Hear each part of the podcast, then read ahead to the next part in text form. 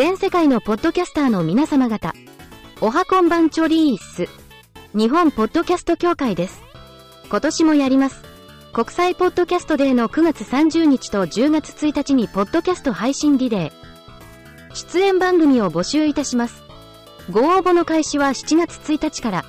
詳しくは概要欄や日本ポッドキャスト協会のホームページ、ツイッターなどをチェケラー。新しいリスナーさんとの出会いのチャンスです。皆様からのご応募をお待ちしております。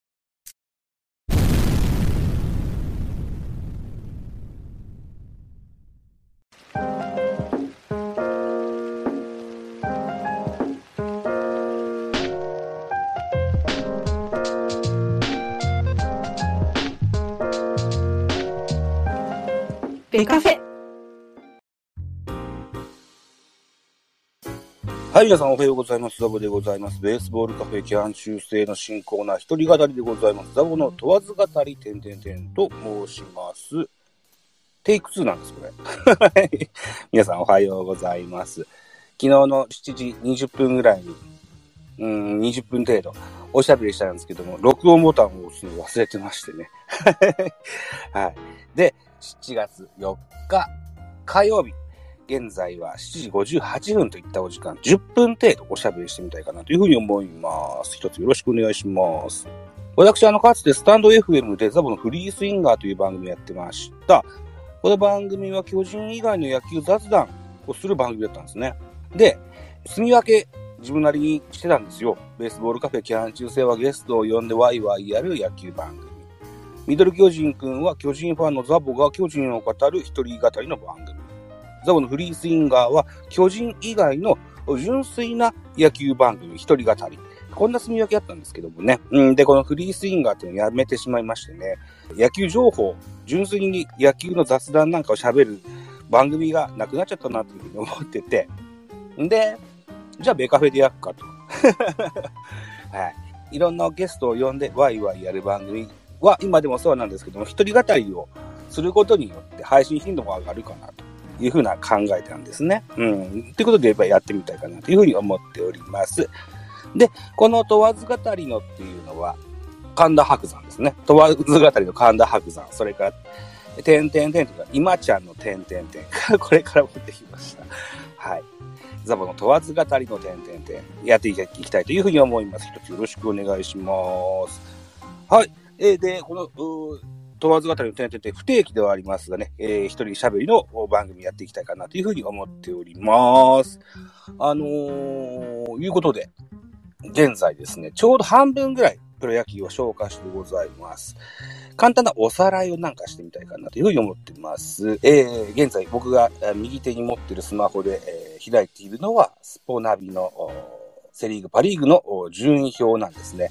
これ2023年7月2日の22時06分に更新されたものになっております。現在の最新版だというご理解くださいね。うん。まずセリーグから行きましょう。阪神73試合消化してまして、41勝29敗3分け。2位 DNA、71試合消化しておりまして、39勝30敗、2つの引き分け。阪神とのゲーム差1.5ゲーム。3位広島73試合消化しておりまして、39勝34敗。引き分けはありません。DNA とのゲーム差が2です。4位巨人、72試合消化しておりまして、36勝35敗、1つの引き分け。広島とのゲーム差が2ですね。ちなみに、ここまでが5割以上、勝率5割以上となっております。で、4位巨人と阪神とのゲーム差が5.5ゲームとなってます。5位、東京ヤクルト、72試合消化してました。28勝42敗、2つの引き分け。4位巨人とのゲーム差7.5。6位中日、73試合消化しました。28勝43敗、2つの引き分け。5位ヤクルトの差が0.5ゲームとなっております。はい、パリーグです。パリーグ。えー、1位はソフトバンク。70試合消化しまして、41勝27敗。2つの引き分け。2位がオリックスバファローズ。73試合消化しまして、42勝29敗。2つの引き分け。ゲーム差が0.5ゲームです。3位、ロッテが68試合消化してまして、35勝29敗、4つの引き分け。2位、オリックスの差が3.5ゲームです。4位、北海道日本ハム。74試合消化してまして、34勝40敗。3位、ロッテ。3位、ロッテとの差が6ゲームです。5位東北楽天、71試合消化してまして、29勝41敗、1つの引き分け。4位の日本ハムとの差が3ゲームです。現在6位は埼玉西武ライオンズ、72試合消化しまして、29勝42敗、1つの引き分け。5位楽天との差が0.5ゲームとなっております。ここまで消化したゲームが一番多いのは日本ハムファイターズの74試合。一番少ないのがロッテの68試合といった形になってます。ペナントレースは143試合ございますので、まあ大体半分といったようなとこまで過ぎてますね。はい。いうことでございます。えーと、そうしますとね、僕ね、あのー、皆さんご存知かどうかわかりませんけど、ものすごいポッドキャスト聞くんですね。で、えー、野球系のポッドキャストを非常に優先的に聞いてます。聞いてますが、えー、月間 MVP をね、語る番組があまりないんですよね。はい。いうことで、この月間 MVP の振り返りもしてみたいかなというふうに思ってます。えっ、ー、と、6月が終わったばかりで、今7月の4日なんですけども、6月の月間 MVP はまだ発表されてませんが、6月のやつが発表されたらまた新たに撮ってみたいかなというふうに思ってます。だから今回は3、4月と5月の月間 MVP のおさらいをしたいかなというふうに思っております。月間 MVP、月間 MVP と言いますが、正しくは体重生命月間 MVP 賞と申します。まずは3、4月の月間 MVP、パリーグからやっていきたいというふうに思います。パリーグ投手。2度目の受賞、千葉ロッテ、佐々木朗希。4試合投げまして、3勝0敗ボルス1.00、38奪三振、実績点が3といった数字が残りました。開幕から20イニング連続無失点でリーグトップの3勝と38奪三振の成績を残しました。と2022年3、4月以来の2度目の受賞となりました。えー、続きまして、パリーグ打者でございます。パリーグ打者は大ベテラン、22年目の中村拓也さんが取りました。埼玉西武ライオンズ所属でございます。番号55番ですね。これが3度目の受賞となります。中村拓也さんは20試合出場しまして、3割6分4厘、24アンダー、7本塁打14打点。リーグトップの長打率7割2分7厘、リーグ2位の3割6分4厘。ホームラン7本、猛打賞3回、9試合連続アンダー、4本の主君打。さらには4月の30日、楽天戦で3試合連続ホームランを放ちました。中村拓也さんの受賞は2018年の8月以来の3度目の受賞となっております。はい、続きまして、このセリーグです。セリーグの3、4月の月間 MVP ご紹介いたします。阪神タイガース、背番号41、村上正輝。4試合で2勝0敗ボルス0.00。23奪三振でございます。3年目で初の受賞。先発として3試合登板、25回を投げまして、被安打が5、吉木が1と見事なピッチング。4月の12日対巨人戦では7回をパーフェクトピッチング。続く中日戦では2安打完封、29日のヤクルト戦では8回を被安打2で2勝目、25イニング連続無失点を記録いたしました。プロ入り3年目でその実力を見事開花させましたよといただくですね。続きまして、3、4月の月間 MVP セリーグ打者、横浜 DNA ベイスターズ、ベテラン、宮崎敏郎、背番号51番。これ初の受賞となります。プロ11年目34歳の選手でございます。20試合で4割4分4厘、ホームランが4本、ヒットが28本、13打点を挙げました。長打率7割4分6厘、出塁率6割1分5厘、開幕から15試合連続安打、うちマルチ安打が9回ございまして、主君打が3度あります。全球団に対して打率4割を超えたというような好調ぶりを発揮いたしました。ということで、セリーグもパリーグも3、4月の月間 MVP 投手は若手、佐々木朗希と村上正輝。それからバッターはセリーグもパリーグもベテラン、22年目中村拓也と11年目34歳宮崎敏郎。が取りましたといったとこです。はい、続いていきます。5月の月間 MVP、パリーグピッチャーはこちらでございます。北海道日本ハムファイターズ背番号14番加藤隆之。プロ8年目の選手でございます。彼が初受賞となりました。4試合で3勝0敗防御率0.30、17奪三振。30イニングで与えたフォアボールはたったの2つでございました。5月の5日楽天戦、5月の13日ロッテ戦、5月の19日オリックス戦までで18イニングス連続無失点という記録を樹立いたしました。バッター、こちらも日本ハムの選手でございます。背番号66番、万波中世、5年目の選手でございます。彼も初受賞となりました。万波中世、25試合出場いたしまして、2割6分7厘と、月間 MVP にしてはやや低めの打率ではありますが、24安打、7本塁打、15打点を挙げました。リーグトップタイの7本塁打、リーグトップの長打率6割、8本の主君打を放ちました。マルチ安打も8度達成。固め打ちができたんですね。日本ハムでの投打のダブル受賞は2012年の9月、武田久志と糸井義雄以来といったことでございます。で、今回は両者とも初受賞になるんですね。おめでとうございました。ここでちょいちょい出てきます、主君打。この意味をお伝えいたしときましょうね。えー、かつて、セリーグにもパリーグにも勝利打点の賞なんてありましたけども、これに関わらずですね、主君打というのは先制打、同点打、勝ち越し、逆転となる安打のことでございます。ちなみに決勝打とは結果的にゲームを決めた安打。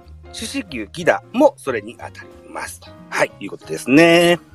5月の月間 MVP のセリーグ編でございます。ピッチャーは、阪神、大竹幸太郎、6年目で初の受賞となります。4試合登板いたしました。3勝0敗防御率0.33、17奪三振上げました。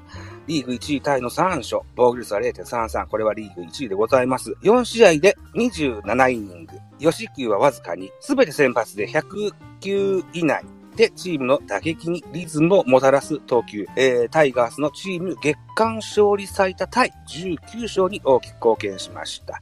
えー、2023年からタイガース入りしております。現役ドラフト出身の選手でございます。続きまして、バッター。こちらも現役ドラフトの選手。中日ドラゴンズ背番号0、細川聖也。25試合に出場いたしまして、打率3割6分、ホームランが5本、安打が36本、打点が17を記録いたしました。3割6分、36安打、59塁打はリーグトップ、本塁打5本中3本が本拠地のバンテリンドーム。バンテリンドームって広くて、フェンスが高くて、すごくホームランが出にくい野球場なんですね。うん。5月27日対 DNA 戦では4打数4安打、2本塁打2打点を記録いたしました。また5月16日から6月1日まで14試合連続の安打を記録。これが評価されまして、初の月間 MVP の受賞となりました。ということで、セリーグ、パリーグともに初の月間 MVP 賞受賞でございます。パリーグは日本ハム、加藤と、それから万波、ともに初受賞で同一チームからの選出。それからセリーグは、大竹幸太郎、細川聖也、ともに現役ドラフトでの他球団移籍の選手が1年目から月間 MVP を獲得いたしました。はい。ということで、パート1、こんなところにしておきたい。神々だな。パート1はこんなところにしときたいかなというふうに思います。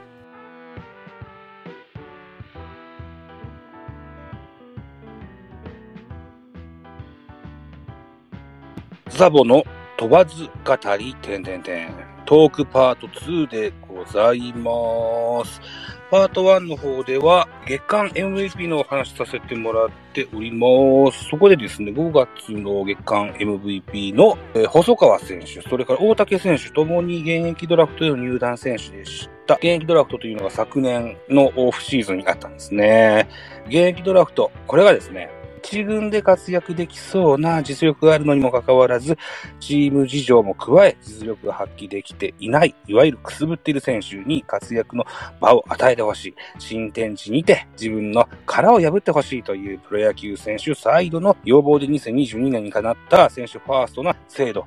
これが現役ドラフトとなっております。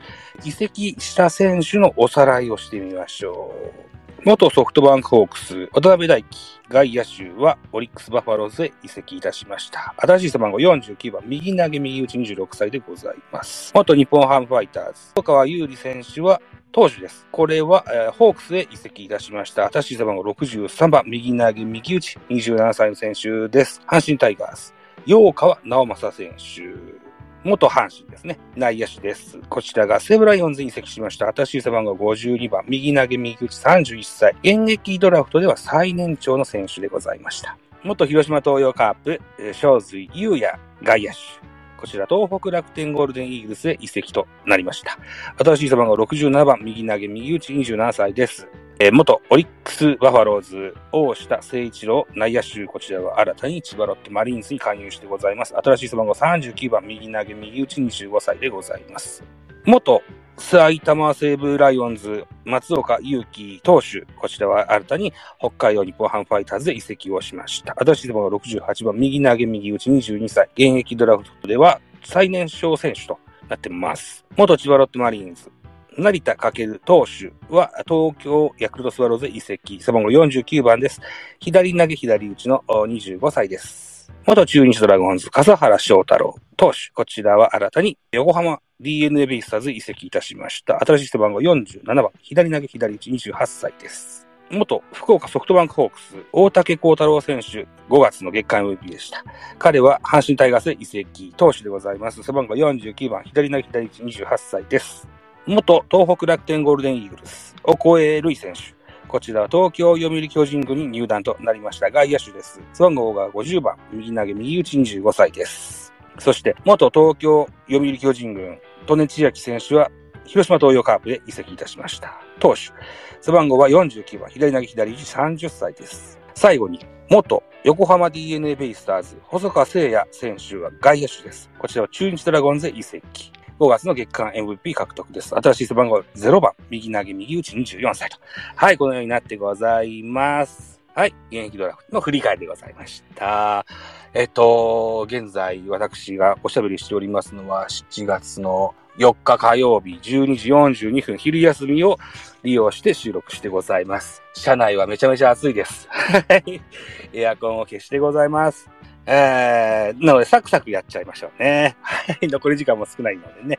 はい。えー、ということで、今度は5月30日から6月21日まで行われた交流戦、こちらの結果のおされをしたいというふうに思います。この交流戦。正しくは日本生命セパ交流戦と申します。優勝したのは、横浜 DNA ベイスターズ、11勝7敗0分け、勝率は6割1分1厘でございます。11勝7敗0分けのチームは全部4チーム、ソフトバンクホークスと、巨人とオリックスとベイスターズ、4チームございますがですね、優先順位がありまして、第1位は勝利数、第2位が直接対戦成績。これは2球団の場合の適用されるルールです。これは丸3、3番目が得点得失点差、4番目が、えー、自責点率差、えー、それから5番目がチーム打率、6番目が22年の交流戦順位を比較。あこんなまであるんですね。えー、様々な要素の結果、まあ、特殊点差ですね。えー、横浜 DNA ベイスターズが同じ勝率ではございますが、えー、優勝となっております。優勝賞金3000万ゲットとなっております。この日本生命セパ交流戦2023年個人成績をご紹介しましょう。首位打者はソフトバンクホークス近藤4割1分3厘。安打数は、えー、横横浜ベイスターズ、牧集合27本。本塁打は巨人、岡本和真8本。打点は同じく巨人、岡本が19打点。盗塁は阪神、近本が7盗塁。防御率、こちら2名ございます。中日の高橋宏斗、それから阪神の佐伯ともに0.00。勝ち星は4名。オリックス、山本由伸、ベイスターズ、バウアー、巨人、東郷、オリックス、山崎幸也ともに3勝。これ最多勝となっております。はい、えー、ホールドです。ホールドは楽天、酒井7ホールド。西武は同じく楽天、松井裕樹7西武。奪三振数は横浜 DNA、バウアー31奪三振。三振ダッシュ率はロッテ佐々木朗希12.79。最優秀選手、巨人、岡本でございました。8本塁打、52塁打、19打点、長打率8割6分7厘の4項目で1位。打率は3割8分3厘で2位。賞金200万円ゲットでございます。優秀選手、セリーグからは横浜 DNA ベイスターズ、牧秀吾27アンダー8、2塁打。こちらが交流戦1位となっております。全試合4番セカンドで優勝に貢献しましたよといったのも添えられてございます。優秀選手、パリーグは福岡ソフトバンクホークス近藤健介26アンダー、えー、こちらが交流戦2位、本塁打5本、これが3位タイ、4割1分3厘は交流戦首位打者、出塁率5割1分9厘は交流戦歴代2位ということで、優秀選手賞、牧秀吾選手、近藤健介選手、ともに賞金100万円をゲットしております。この交流戦、セリーグは52勝、パリーグは54勝、引き分けが2試合ということで、いつもね、パリーグはボーナスステージやラッキーゲームとか言われてましたけども、だいぶその差が均衡してきたかなといったような印象の交流戦でございました。はい。そしてですね、最後の項目でございます。23年シーズン途中トレード、新加入選手のおさらいをしときましょうね。えー、まずは5月の17日、オリックスバファローズ鈴木康平と巨人、広岡大使が交換トレードになりました。それから、6月19日、宇佐美慎吾斎藤翔樹。こちらが中日ドラゴンズ、郡司優也山本匠と交換トレードとなってございます。さらにさらに、7月3日、巨人、石川慎吾とロッテ、千葉ロッテ、えー、小沼健太の交換トレードが発表されてございます。はい。それから新加入助っ人外国人ですね。これもシーズン途中のやつをおさらいでございます。4月21日、千葉ロッテ、アポステルと育成契約。5月8日、北海道日本ハム、ハンソン内野手加入。5月24日、中日ドラゴンズ、メヒア投手獲得。6月13日、福岡ソフトバンクホークス、デスパイネ内野手獲得。6月19日、日本ハム、マーベル投手獲得。そして、先頃7月1日、巨人は、バルドナード投手を獲得いたしました。バルドナード、30歳です。サウスポーリーバー、パナマの WBC の代表として出場いたしました。196センチ、122キロの超巨漢の選手でございます。マックスストレート158キロ、スライダーチェンジアップなどございます。現在、巨人はコンディション不良の体勢を欠いた状態でございます。こちらの穴埋めができるかな、なんていうふうなお話もありますね。巨人はシーズン途中のトレードに非常に積極的でございます。かつてもですね、巨人田口とヤクルト広岡のトレードありました。巨人高田、楽天高梨、巨人池田、楽天ウィーラー、巨人沢村、ロッテ勝木、なんかこのような前例もございましたね。はい。ということで、え7月3日には、先ほど申し上げましたように、石川慎吾と小沼健太交換トレードございました。はい。えまだまだ噂も絶えません。楽天の安楽投手、あるいはバファローズ、漆原投手。このあたりのリリーバーを欲しがってる様子も見えるそうですね。え見返りとしてはね、巨人の選手サイドとしては、え松原聖也とか、えっ、と、北村匠海なんかを準備ししてますよといったような様子だそうですが、さあ、どのようになるでしょうかね。また、昨年、メジャーで51試合登板したアンドレス・マチャド選手がですね、巨人の公式インスタをフォローしたことによってね、え界隈がざわっとしたこともありますね。えー、あとね、昨日か、7月3日、7月3日のツイッターを見ますと、どなたかのツイッターにね、巨人が、メジャーリーガー、前田健太を調査中かみたいな、そのような 記事もございました。はい。NPB の2023年の戦力補強トレード期限は7月31日と、7月いっぱいとなっております。コロナ禍の元年で開幕が3ヶ月遅れた2020年は9月30日まで補強期間がございました。東京オリンピックの年2021年は8月31日までの戦力補強の期間、期限があったんですけども、まあ特にそのようなものがない今年は7月31日いっぱいかなといったような感じですかね。はい。ということで僕が喋りたいことをつらつらと喋ってまいりました。これは僕のインプット作業のようなもんです。はい。インプット作業兼アウトプット作業をさせてもらったといったような一人喋り、えー、これからも続けていきたいというふうに思っております。はい。12時51分といったお時間。はい。こんなとこですかね。汗も人戸に書いてまいりました。はい。これをまたお家に帰って編集して、ポッドキャストにアップした暁には7月4日の夜の11時ぐらいにはアップできるかなどうかなうん。なんていうふうに思っております。朝15分と、それから昼20分、全部35分でしょ。ね。えー、これで編集して、BGM 乗っけて、もうちょっと早く入れるかな。22時ぐらいかな。22時ぐらいにアップできるといいな。はい。いうようなことでございます。はい。ということで、ベースボールカフェ期間中制第201回、一人喋り、ザボの問わず語りの点々点、第1回でございました。第2回、第3回と続いていくのでしょうか続けて行くつもりではおりますが、はい。評判が良ければ続けていきましょう。お相手はザボでした。ありがとうございました。